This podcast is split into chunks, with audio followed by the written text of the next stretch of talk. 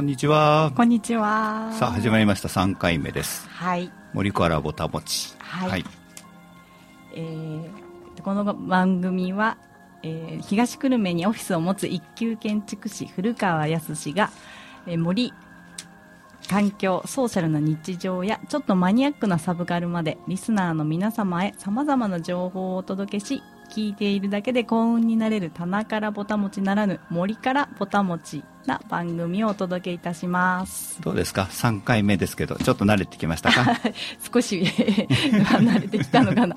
はいあの、この番組ね、まあ、3回目なんだけど、えっ、と、スポンサーさんからですね、はい。こう、3回連続でですね、実はプレゼントというのを、リスナープレゼントですね、はい。っていうのがあるんで、それにちょっと、あの、告知をお願いします。え今回も番組スポンサーのハウスリンクルからリスナーの皆様へプレゼントがございます。え番組へメールファックスをいただいた方の中から抽選で1名様にえ IKEA のロースコグワゴンをプレゼントいたします、まあ、キッチンワゴンですねそうね、なんかすっごくかっこいいやつですね。ググレーグリーンっていう色のンのね。まあ、かうん。乾きっていうんですかね、えうん、なんか、えっ、とね、とってもかっこいいやつです。あの、そうですどうだろう、えっ、とね、えーメールの内容はまあ、多分自由ですね。はいそうですね。どんなメールでもいただけると嬉しいです。はい。うん、ただ、あの、まあ、一応僕、建築士ってやつなんですが、はい。まあ、えー森からぼたもちっていう、まあ、タイトルはあれで、要するに森とか木とか木を使ったみたいな話を、うん。木材ね、使はい。った話、で、木材のことの質問とか、えね、ハウスリンクルさん、ね、えハウスリンクルさんの山宮さんが、えーはい。アシスタントでやってくださってますけど、はい。ハウスリンクルさんはね、リフォームそうですね、リフォームとか、まあ、インテリアデザインとかね、うん。そういったこと、内装の方が多いんですけどもね。だからね、ちょっとしたリフォームのご相談なんかも、はい。メッセージでいただけると、えー お答えできるかな。ね。お答えできますね。はい、お便りの宛先はいかがですか、はい、えでプレゼントはですね、えっと、番組より後日直接ご連絡させていただいて、はい。えっと、お渡しに行きたいなと思っております、でおお便りの宛先はあのコミュニティラジオを聴けるアプリがありましてえー FM プラプラでですすね。ええはい。それであの FM 東久留米というチャンネルを選んでいただいてそこから簡単にメッセージが送れるのでもうすでにそれで聞いてくださってる方もいるかな？そうですね、まあ、こう小さい範囲しかあの直接聞けませんからね。アプリで。小さい範囲言っちゃったそんなことを言ってはいけない。はい アプリからでしたらもうどこからでもああとはですね、まあ、聞くんでしたらインターネットでね、あの FM 東久留米さんのホームページからでもいつでも聞けます。はい。で、うん宛先はメール854アットマーク fm 東久留米ドットコム。えーファックス番号は050-5241-3861です。お名前、えーまあ、ペンネーム、あの、お忘れなくですね。ラジオネームねはいラジオネームお忘れなく書いていただければはい。お電話番号もいただけると、あのーご連絡がね、ね当選しましたの場合、はいご連絡ですね。あと、懸命に森ボタと書いていただいて、あのーご質問とか、まあ、聞いてますよっていうだけでも構いませんので、どしどし送っていただければと思います。そうですね。あの、はい番組中にいただいたあーメッセージは必ず、はいね、お読みできると思いますね読んでえーいきたいと思っております。はい。えーっとね、で、前回、え前回のプレゼントの当選者がなんと、はいなまあなんとというか関東というかあれですねう、んえー厳選な抽選を我々行うんですけれども、はい。なんとですね南沢氷川神社宮司さんに当選、はい。ということで。あの、ね。届けられたんですよね、はい、私、直接行ってきました。あの、神社好きも講じてですね。神社好き、はい。さやかさん神社好きだったんだっけ？神社好きですよ、私、論文が社寺林だって、お話そうかそうか。せ前回しましたよ、前回。いやいや写はい真好き身近なねとさ、森ってね。神社好きってまたちょっと違うような気がしますけれども。あもう神社があるから、その森も好きなんですよ。あどえどっちが好きなの？神社が好きなの？森が好きなの？あえ卵が先？鶏が先？なんかね、やっぱり身近でふと行ける、その在来の森って神社なんですよね、東京に越してきたからなるほど、ね、なかなか自然林にたどり着けない。で公園じゃ満足できない部分もなんか ちょっとありまして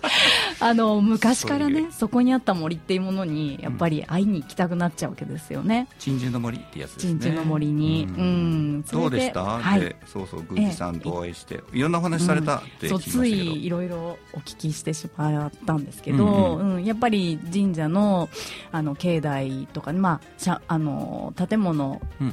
はもちろんのことあの森もセットですからね神社の場合。森のない神社ってあんまないですから。そ,、れのやっぱり維持管理っていうやり方が、まあ、戦前とざっくり言えば戦前と戦後、まあ、3世代目私たちになってますけど、かになるにあたってみんなの、まあ、暮らし方が変わってきましたからね、その維持管理の仕方もやっぱり変わらなきゃいけないのか、あの、ね、うん、維持管理の仕方が、なんでしょうね、あのー、違ってきちゃったっていうか。まあ、でもあそこさ、はい、やっぱりこう、えー、宮司さんの番組をちょっと僕出させてもらってね、えー、あの森の話をちょっとしたりとかしたんだけど、ねうんはい、とってもいい森がありますよね、うん、あそこはもう東久留米ではね、うん、湧水もあるし。なんかねこうパワースポット的なねそうですね。静かだし、うん、水の流れがあるし、ね、水清らかね、うん、あんな場所なかなかないですよね。なかなかないですよね。だね神社の森なんだよね確かね。あそこね、はい、うん、うん、でどうやって今守ってるんだろう？うんそうなんですよ。うん、あの今の神社はあの氏子さんたちは、あの地元の方々だけで今やられてるっていうことなんですけど、あのね新しくこう入ってきた方いっぱいいるわけですけど、そ、ね,、の方たちとは関わりは今のところあまりない形で頑張ってらっしゃるこう氏子さんってさ、東久留米っていうのは、ええ、あのなんていうかな、うん、よそ者の町なんだよ。まあ結構よそ者のね、あの方が人数多いですよね。あの、うん、東久留米に移り住んでこられた方が圧倒的に多いから、はい、氏子って確かに少ないかもしれないよね。そうですよ、なんかその、うん、い昔からのね集落の方ですよね。うん、本当はね、あれだよ。お宮参りするじゃん。子供が生まれたら、はい、お宮参りに行った神社さんが、うん、の氏子になるんだよ、はいはいはい、うん、うぶすな神ですかね。そうそうそうそう、う。ん、それを言うとね結構いるんじゃないかな。うちの子供もね、ね。えー、お宮参り行きましたよ。南沢。あこちらに行かれたんですね。うちの子供は氏子さんですよ。あそうですね。で何かやってるかっていうとねそこはなかなか難しいところなんだろうな。そそこなんですよ。だから、あのこうしてほしいってもし、うん、あのお氏子さんたちあのかがおしよおっしゃってくださればなんかこうあじゃあ手伝おうかなとか何かやりたいなとかと思うんですけど情報をこう発信するっていうものでもないっていうか。そうね、なんですか、うん、神社さんって別にその広報機関じゃないしね。そうですね。生きてるだけでコミュニティだった場所ですからね。うん。だからまあどうなんだろうね、ま、あの南沢の森の不安を作ったらいいんじゃないかなとかって話も前はしたんですよ、はい。うん、なんかさ会員証とか作ってさ、うん、南沢湧水の不安クラブみたいなね、はいはい。うん、そんなのをこうねうんうん、あのやっていくと、うん、なんかだから難しいのはさオープンにすればいいのかっていう話ってあるじゃない、はいはいうんね、誰が来てもいいのかとかっていうと、うん、ちょっと違うかなっていうのが実はあったりするんだよね、あそこのさ落合川のところにちょっと、えー、川に触れるね広場があるんですよ、はいはいはいあそこがね、うん、あのテレビかなんかで紹介されたら次の日の週末からよそから人がじゃんじゃん来て ごった返してね。大変なね、止める場所ないからね、で やっぱりね外から来る人ってちょっとマナーが悪い人もいるんですよ、まあね、ゴミを置いてっちゃったりとかね。そうですよね、だからオープンにするのがいいかっていうとなかなか難しいところもあるのかな。だからその辺は多分慎重にというか、まあ、デリケートに、えー、デリケートな話だよね。そうです、ね、そのやっぱり南沢の湧水をこう愛してくれる人たちが、やっぱおのずと集まってくるみたいな、何かそういう仕掛けが多分できるといいん。じゃないかな、でも実際あれだよね。鎮守の森ってさ、あの守られてるわけだよ。はい、どんな地域のね、うん、研究されてたでしょ、うん、なんかそんな話とかもちょっと研究してた、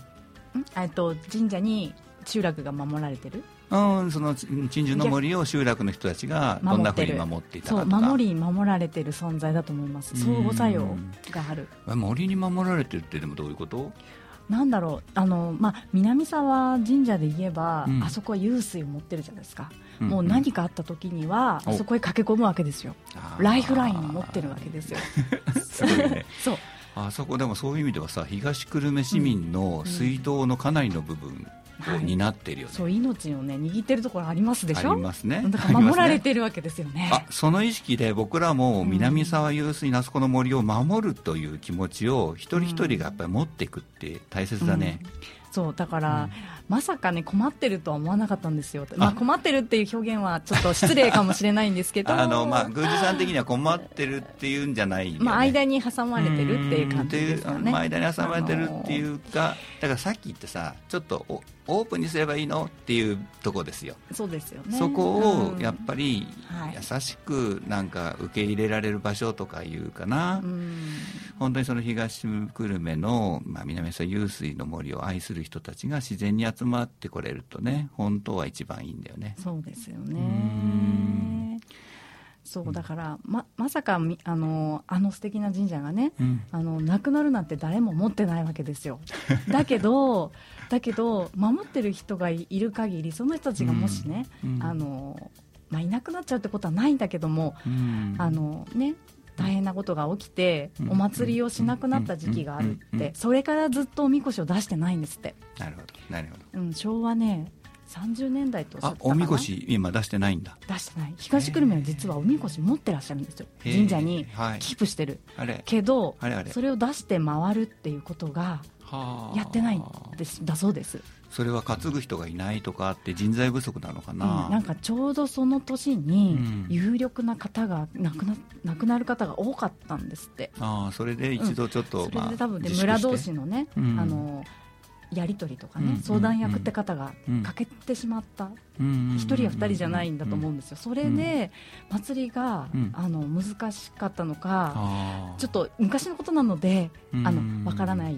ですけど、そういうことがあったと。それから出てないもうずいぶんじゃあ出てないのね。ずいぶん出てない。でも本当はあるなるほど、うんなんか復活させたいですね。なんかこういうところで呼びかけて、一つでなんかそういうね、動きになるといいかな。祭りっていうのが、こう人を集める、新しい人も受け入れる何かのきっかけっていうか、そうですね。なるんじゃないかなって。あ、いいね。ちょっとそれはさ、これからもこの番組で時々ね、あの皆さんにメッセージとして送っていきたいですね。そうですね。というわけでなんかそろそろあれですね。え、じゃあ曲でしょうか？曲を。はい。えー、とでは山宮のリクエストで森山直太朗「夏の終わり」曲に続きまして。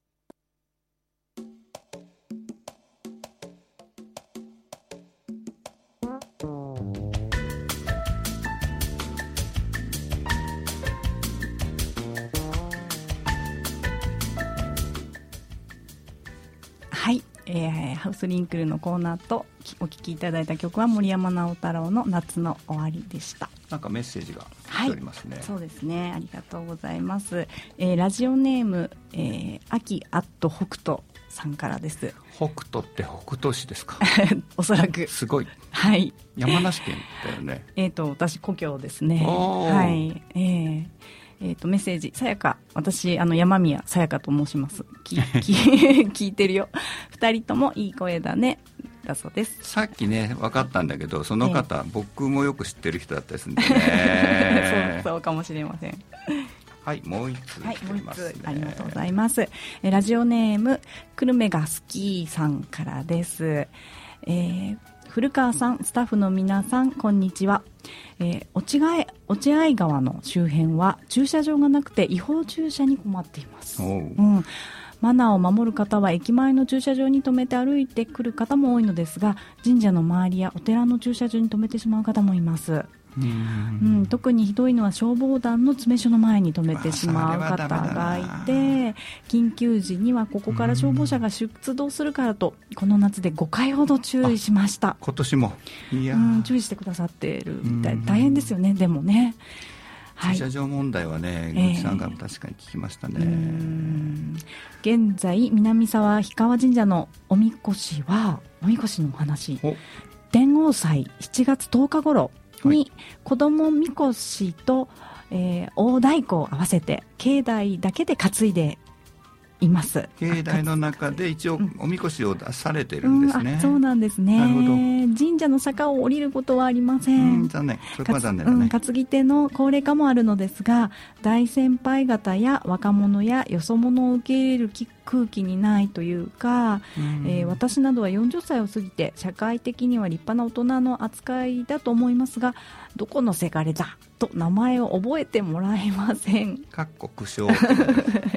まあ、あの大先輩の方にとってはね、40歳でもせがせがれ子ど、うん、子供ということですよね、うん、伝統を守りつつ新しい社会にも適応していかねばなと思いました。そうなんだよね。さっきちょっと話をしたやっぱりオープンにすればいいのか、っていうわけでもないところがやっぱりあるよね、うん、そうですよね、プライベートであり、まあ、パブリックな部分もあるけど、プライベートな場所でも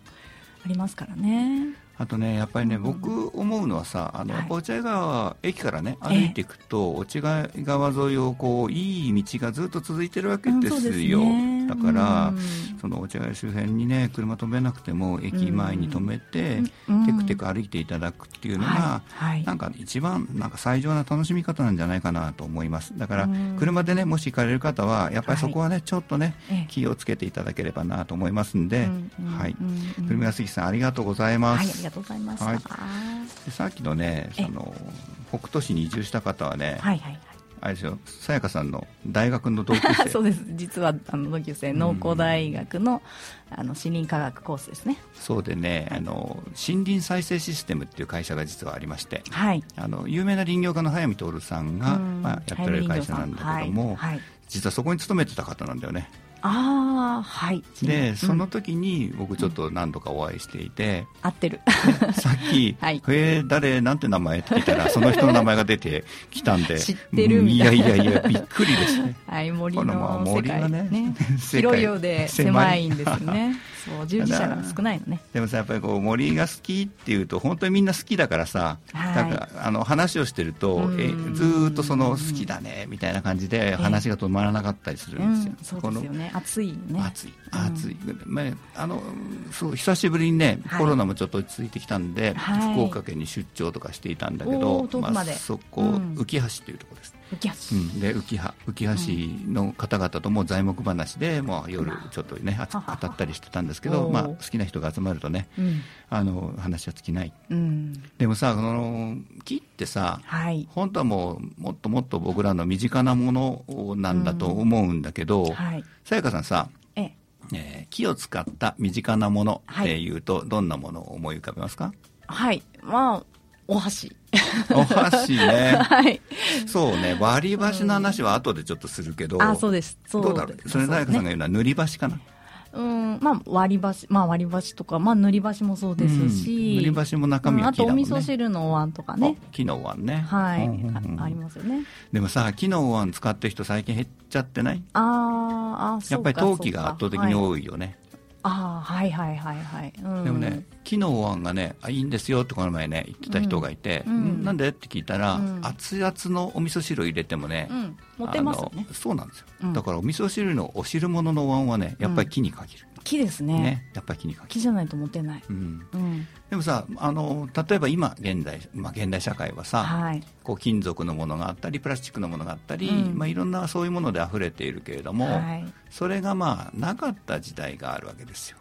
ね、金属とプラスチックがなかった時代ね、うん、まあ、そんなになかった時代、うんうん、まあ、まあ金属の話をしちゃうと、うん、南部鉄輪とかっていうのはずっと昔からあって、それはもう砂鉄をさ、あの熱して溶かして、型に、ね、流し込んで作る、こうなんか重たいごついものですよね、重たいですよね、あるいは鉄のものっていうと、そのさらにその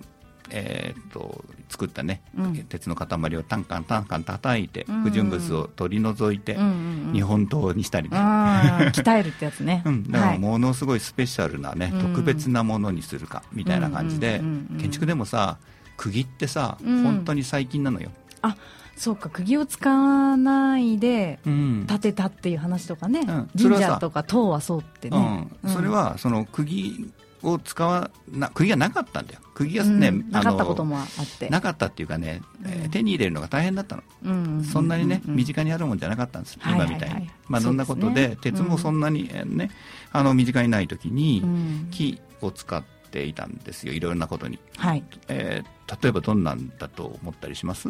あもっと身近なところの機能ですよね、まあ、プラスチックや鉄じゃな,、ななかった頃のもの、うん、うん、えっとねあのお弁当箱。お曲げわっぱね。曲げわっぱ。いいですね、うん、曲げわっぱお弁当箱に使ってるとかっこいいよね。そう。娘にね持たせてんの。おおすごいね。なんかねあの青野さんに、はい、ハウスリンクルのね、社長の青野さんに、お弁当がうまく作れないんだけどって悩んでるって言ったら、プラスチックに入れてるでしょ。あれはべちょべちょになっちゃうからダメだよあのね、僕の知り合いもね、えっと、自分の子供がね、うん、お弁当とかね、ご飯食べないなっていう時に、はい、木でのカテロラにね、はい、スプーンとかに持たせたら、食べるようになった。要するにね口に触るものじゃな。いあれがプラスチックってやっぱり子供はちょっと違和感を感じるみたいなね、ね。うん、あじゃあもうスプーンをしゃべる、うん、しゃぶるような感じじゃないけど こう食べながら気持ちいいんだ。ね。そう、うん、口に当てたりするときにやっぱり機能が自然なんだなと、温度もねいいですもんね、でさあのまあちょっと飛んでと遠くから攻めていくと、はい、吉野杉ってあるでしょ？うん。こう吉野杉、ね、有名な。あの吉野杉って、はい、さものすごく手間をかけて、はい、節が全くないすごく、うん、あのね正目の正目目の摘んだ目が摘んだ材をね、はい。えー、取るためにもう一生懸命やってるんだけど、うん、あれなんであんなことしてると思う？えー、あのほら無節進行とかで、うん、柱に綺麗な節のない材を使うって聞きますよね。あの建築に使うのは実はわずかなんですよ本当はもっと、うん、えー、実はね、はい、我々の身近にあるものを作るために、うん、こいつは吉野杉って、うん、あれだけ手間をかけてね、うん、育ててる。さあそれは何だろう？みたいなえー、あ柱じゃないんですか？柱も使ったと思います、まあ、柱も確かに使っていたと思います、まあ、そういう建築材料じゃなくて、建築材料じゃなくて。作るもんですか？うん。身近に使う。身近に使うまあ杉ですね。杉。うん。えー、なんだなんですかね。まあ身近なもので杉って言って、うん、今まあほとんどでも使われてないんですよ。多分ね今はなない。に変わっちゃったってことですかね。なってたり、まあ、うん、金属になってたり。金属になってるけど、昔は木だったっていう。そうそうそうそう。うんと、ね、まあえっとね、ええ、答えを言っちゃうとね。はい。いきなり答え言っちゃうと、ね、うん。まあ、OK なんですよ。木桶。あ、OK?OK。OK あ、風呂桶みたいな。風呂桶もそうだし、うん、いわゆるあの、お風呂に入る時の手桶もそうだし、はいはいはい、はい、実はですね、ええ、あの、樽、桶のでっかいやつね。ええー、何樽っていうと、うん、日本酒を作る時の、あの、大きな木の樽ですよ。あ、樽酒。樽酒。まあ樽酒はさちょっとちっちゃいんだけど、あの醸造するときにね、はい、お米を麹で、あの発酵させて醸造するときに、巨大なほら木の樽の中にですね杜氏さんがこんなことしてね、えっ、とオールみたいのでこうかき回しながらやったりする、あの樽を実は吉野杉で作ってたんですよ、ああそういう需要ってことですね、うん、味噌とか醤油とかもそうなんだけどあれだけ大きなものをね、うん、だって漏れちゃいけないでしょ？そうですよね、うん、漏れたらお酒がなくなっちゃう。そうそうお酒なくなっちゃう、うん、なんで節がないかっていうと実は節って漏れちゃうんですよ、あそうですね。節が抜けるってそうそう。節言いますね、まあ、抜け節はしょうがないし、うん、まあ、生き節でもちょちょって言うと実はそこからじわじわじわじわって漏れてっちゃう、ね、だって枝が水を通ってたわけですからね。生理的には通りますよね。だから、うん、その節が全くないような長い板、うん、おまけに芽がつんでる、うん、それを作るために、まあ、吉野杉というのは、あの育てられていた。ああそうそうだったんですね、でね杉って面白くて、うん、こう湿気を含むと膨らむんですよちょっと、はいはいはい、はい、だからこう、えー、桶の形にこう束ねてね、ええ、たがっていって竹の帯でギュッと締めておくと、うん、で中にその水気のあるものを入れるとね、うんうんうん、杉がちょっと膨らんで逆に漏れない。そうそうそうパッキンじゃないけど。もうもう、うん、天然のパッキン。効果、うん、みたいな感じで。だからものすごく水漏れもしないし、うん、えー、素晴らしいものが作れる、はい、そのために節絶対ダメよとか、うん、目が摘んでないとダメよと節を嫌ったわけですね。建築的なもんじゃなかったんだ、昔は。でまあ、だからそういうふうな用途として、はい、えーと、非常に高価な、珍重されてね、はい、えーと、扱われていたし、はいはいはい、だから、えー、一つは僕らの生活の日常の風景の中に、手桶とか木の桶って、結構いっぱいあったんだけれども、はいはい、洗濯たらいとかね。ねそれさ今さだいぶなくなっちゃったでしょ、うん、あの青いたらいですよそうそうそうそうそう使ってんのだからさ生活の風景の中にやっぱり木がなくなってきちゃったんだよねうんそうか、そうそういう大きいもので木のものがない、まあ、大きくなくても曲げわっぱも、まあ、あるそういうだから,、ね、だから曲げわっぱ使うってすごくいいなと思うんだけど、なんでかっていうと、うん、いわゆる僕らの日常的な風景の中に、やっぱり木があるって、その普通に木があるっていう風景が、今やっぱりなくなっちゃってる。んだよね。そうですね。その雑貨的な木っていうのは、うん、そのテーブル椅子はもちろんあるんだけど、しかも日本の木じゃないのね、うん、あのー、ほらウォールナットとか、はいはい、はやってる。まあ、でもそれでも木をね、まあ、テーブルね、ね、使っていただけるとね、うん、まあいいかなと思うんだけれども、ね、本当にだからさその例えばに、うん、昔の日本人ってさ何でも木で作ってたわけよ、うん、道具という道具は。はいはいはいはい、でしょ、うん、博物館とかさ、民芸コーナーとか民具コーナーとか行くとさ、はい、そういうのいっぱい見たことない、ありますね。あの遠見とか、うんうんうん、なんかあの農耕に使ってた機械が、うんうんうん。木でできてるんですよね。でからくりになっててなんかあの歯車みたいな回したりして、うん。うん、なんだこれ本当に動くのかって思ってるんですけど、うん、ね、動いたところは見たことないんですよ、うん、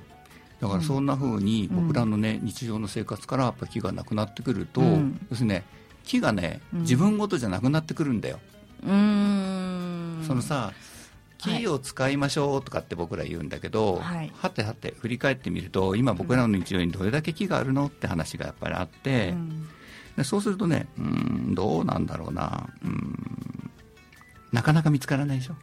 うんこれをさ、自分ごとにやっぱりしていく木を使うっていうことを木のある風景を、やっぱり自分ごとにしていくっていうことが、多分重要で、さっきのさ宮司さんの、えっと珍獣の森を守るも実は珍獣の森っていうのは実は身近なね生活の延長にあるんだっていう自分ごとにね、やっぱりしていくっていうことが、守っていくことにつながるんじゃないかと思うレジャーじゃないのよね、レジャーだけを求めるんじゃなくてやっぱり日常であのお参りしてるから普通にそこに木があるみたいなね、うんうんうん、でねちょっと競技の話をちょっとだけしようと思ったんだけどなんか競技、うん、あ競技って知ってる？競技ね知らなかった。まあ、競技っていうのは木を薄く裂いたもので、はい、昔ね、うん、あの僕ちお肉屋さんだったんだけど。お肉屋さんだったのね、うん、あのお客様と対面でつったね、はい、じゃあひき肉 200g とかって言われると、うん、その経木で包んでお渡ししてたんですよ、はい、はい。はい。はい。その経木が今なくなっちゃったわけね、うん、だから、まあ、納豆を包んでるとかさ。うん、そうそう。納豆は売ってる。まだ残ってるプレミアム納豆。うん。そう特別感がある、でもそんなふうに本当に日常の中に物を包むものとか、そういうものとして競技があったりしていたんだよね、はいまあ、そんな、えー、っと風な、えー、日常にですね日常の風景の中にやっぱり木をね、もっともっと取り戻していきたいなと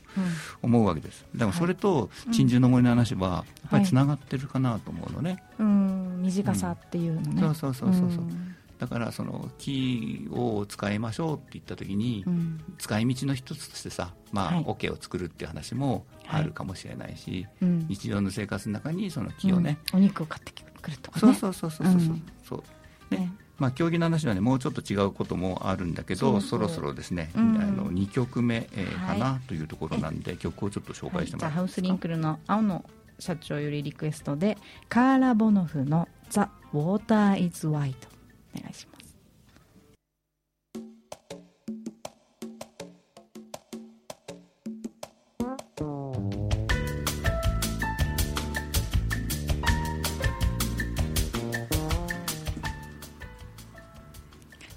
きいただいたのはカーラ・ボノフで「ザ・ウォーター・イズ・ワイド」でした。はい、株式会社ハウスリンクルの提供でお送りしております。古川康のモニカラぼたもちさあもうエンディングになってしまいました最後のターンでありますが、さっきのね競技の話ちょっとすると、はい、競技が使われなくなっちゃったわけですある時期から、はい。うんうん、で競技が使われなくなってってどうなったって食べ物を包むものってなくならないわけだから、うんうん、何かがそれにとって変わっていったんだけど、うん、何に変わっていったと思います、トレーに乗ってますよね。そうそう白い、ね、ラップしてね。そうそうそう白いトレー、いわいわゆる白トレーに乗っかってラップして。はい。あれってさあの、ななんでそんなふうに変わっていっちゃったの？かな？うん。なんかこういっぱい並んで選んで買うみたいな。あ、あ、選べるっていうのもあるかもしれないね、だから買い方が変わったんだよね。そうそうそうそうかな、うん、選べるってさえー、っといいのかな選べる。あの、うん、さっき僕お肉屋さんだったんでしたけど、はい、うちの袋母親なんかも、お客さんとお話ね、しながら、うん、えー、包んでいや、ねお出しして今日は肉じゃがにしたいんだけどみたいな。あいいお肉ありますよとかね、あるいはその近所のお魚屋さんに行くと、ね、そこの魚屋の大将がさ、はい、奥さん奥さんいいの入ってるよってで、うん、そんたサンマ買いに行ったのイワシ買って帰っちゃう 旬のものとかね。そうそうそう勧められたものをね、うんうん、そこで会話があって、はい、えー、その旬を知るというかな、ええ、そのレコメンドですよ。今日のレコメンド、うん、今日のおすすめ。ね、うん、人と人との関係が実はその競技っていうものをね、包むということであったんじゃないかなと思うんだよね、なるほど。だからさ白トレーってさ、ほらスーパーマーケットじゃん、うん、でスーパーマーケットってさ、うん、こうカゴがあってさ、はい、欲しいもの買いたいものをカゴに入れて、うん、あのお会計のねレジのところに行って、うん、えー、合計いくらって。そうそうそうパパパンってやって、うんえー、1780円とか言われて、そのままお金出して終わりとかね。最近お金財布開ける間もなくですねキャッシュレスでピッみたいなね,、そうそうそうお金の払い方したりして、ねまあ、自分で選ぶんだけど、何選んでいいか分かんない時もあるうん、うん。何選んであでもさそそれさあのやっぱりそこに人と人のつながりがあってさ、うん、そこで集まった奥様方がまたさ、お話があったりとかさ、うん、待ってる間に、うん。うん、それいいの美味しそうねみたいな感じでね。うちもそれにしようかしら、あそっか。流れ作業だと集まらない集まらない集まらない。だって会話がないじゃん。会話がない。一方通行にみんな歩いてそう。でレジのところで並んで、うん、今またソーシャルディスタンスだからさ、レジのところも1メーター置きぐらい並んでしょ それまたね。でさあっちにさ隣の奥さんがいたんだけどさ声かけるのな、うん、話せないみたいな。どうしようかなみたいな、それが店の前にこう集まってると、うんうん、あお宅も今日はあれですかお魚ですか、とかなんかそんな会話があったりね、いいですね。お宅は何？肉じゃがよってあいいですね、このお肉が美味しいのよとか、ね、豚も結構いけんのよとかね。そうそうそう、うちはね牛肉で肉じゃが作るのよとか、いいわねみたいな、えー、醤油ですか？味噌ですか？みたいなあ味噌、味噌もあるの？味噌もありますよ。肉じゃが、へえそういうのをやっぱ会話がさやっぱあるんですよ、お店先のね対面の商売って、まあそういう会話がさやっぱりこうあるわけじゃない、そういうのがさやっぱりなくなっちゃうんだよね、確かにねだからさ競技から白トレになりましたっていうのはさ、はい、うんそのまあ、いろんなことがあると思います。あのね、うん、衛生的には白トレの方がいいんですよっていう方もいらっしゃるいらっしゃるけど、うん。うん、それだけじゃなくてね、はい、あの何か失われたものがそこにはあるんじゃないかなと思ったりする手で渡されないからねカゴに入れて入って言われるからね、そうそうそうそうそうでさやっぱ素人例が最初に出た時に、うん、僕ら小売店はさ、はい、競技で包んでいた小売店はさ、うん、なんじゃいあんなもの？みたいなことを言ってたわけ、うん。はいはいはい、でそれはさやっぱり今はないよ。今はないけど、えー、その頃はさ白トレーのさ下にちょっと色が黒くなっちゃったのお肉がね、あって表面だけに綺麗なお肉が並べてあったりみたいな売り方をしてるちょっと悪悪い人たちもいたわけですよ。あなるほどね。ねそれがさ、例えば対面で売ってるんだったらもうなんて目の前で切るもんね。目の前で切るし、目の前で包むでしょ、うん、だから嘘偽りがないわけ。ないないですね、ね、カウンターのお寿司屋さんみたいな。そうそうそうそう、カウンターのお寿司。屋高級な例え出してきましたね。いや高級にね思えるんですよ。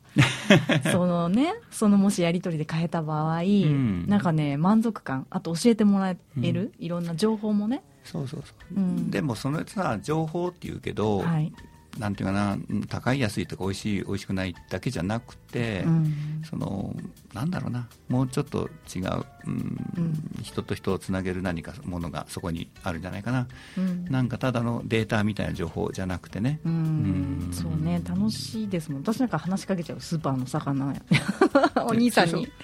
だからさ、魚屋さんってすごいなと思うのは、朝一で築地に出かけてってさ、はい、その日の一番おいしいものを仕入れてくるわけ、うんうんうん、毎日イワシがあるわけじゃない。毎日サンマがあるサンマがあるわけじゃないみたいなね、うんうんはいはい、今日は安くて美味しそうなタイがあったらタイがならな。い、うんうん、ね。ね。だからそこって面白いでしょ、うん、あそうかも、うん、その魚屋さんが選んだものを、うん、あ信頼するというか、はい、はい、メールがねあ来たのね。メールが2つ来ております。ちょっとメールを。あじゃあ先にちょっと間で読ませていただきます、はい、えっ、ー、とですねこれかな？おりょりょりかぶっててね見えない。ラジオネームがえーと森からぼたもちの皆さんこんにちは、えー、毎月1回しかない貴重な番組楽しみにしてましたよ。最近木で作られた背もたれベンチに雨上がりで湿ってはいたんですが寄りかかってみるとふと木の香りがしてきたんですよね。多分作られて10年ぐらいは経つベンチだと思うんですが木ってすごいんだなって思いましたね、皆さんは木の香りで何か思うことはありますか？森とか山に入ると香ってくるあの木の香り。本当いいもんですよね、うん、そういえばこの番組では八ヶ岳の話が出たこともありましたが自分八ヶ岳には夢がありましていつかコンビ線が始まる小淵沢駅から歩き始め八ヶ岳を横断縦走し、えー、立科山を越えていくまでの重走旅をのんびりしてみたいんですよね、うん、夜は温泉がある山小屋で泊まり出会った人たちの会話や夜は星空を見上げる最高ですね、うん、ですね、えー、さらに、えー、美しが原を越えて松本へ降りていき、うん、ゴールとか夢は広がり続けますねまあ、別の方のメール。あれ？別の方のメール。あのねラジオネームはね、六六六二さん。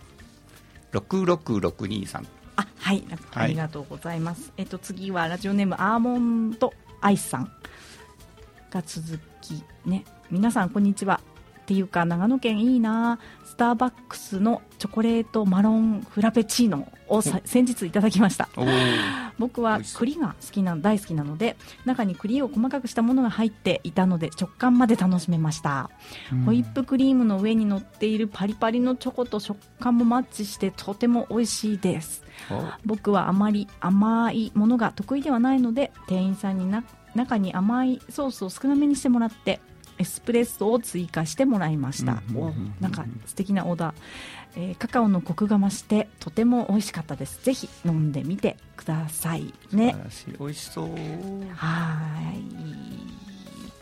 ね、お手紙ありがとう、お手紙、メッセージありがとうございます。ね、なんかこちらもその重曹ののなんとなくイメージね、共有させていただきましたね。そうですね。はい。あのもうあと、えっとね、最後、僕ちょっとね、えー、1, 曲1曲選んでるんですけどそれを聞きながら今日は終わりにしたいと思うんだけど、まあ、その前に、はい、まあ、次回もね火を使いましょうみたいな話とか森の話をちょっとしていきたいなと思うんだけれども、はい、あの冒頭でも話しましたけどせっかくなので家のこととかねリフォームのとこととかご質問があればね、はい。はい、じゃんじゃんじゃんじゃんその FM 東久留米さん宛てに森ボタへみたいな書いていただいて、ね。えー、メールをいただければ、あの番組の中でねどんどん紹介していきたいなと思っています。よろしくお願いいたします。はい